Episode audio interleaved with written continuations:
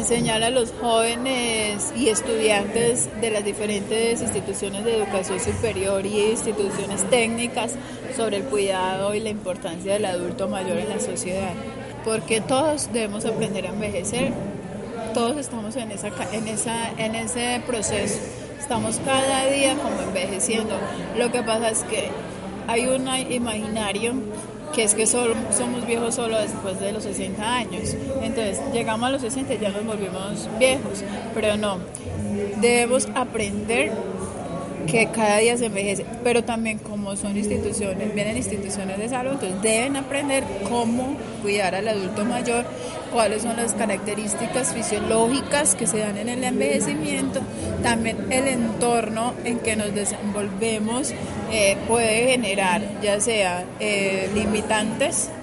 para que el adulto mayor no tenga un deterioro mayor o puede favorecer. La idea es que todo lo que se enseñe favorezca y se tenga un envejecimiento saludable y no un envejecimiento cada vez más progresivo y, enfermizo, por decirlo así. Alrededor del adulto mayor se cree que el adulto mayor es un estorbo, que no sirve para nada o que el adulto mayor solo está para cuidar los nietos, para hacer oficio en la casa y para mirar a ver qué aporta, porque el resto no sirve, no sirve para nada. Entonces esto hace que el adulto mayor sea muy maltratado.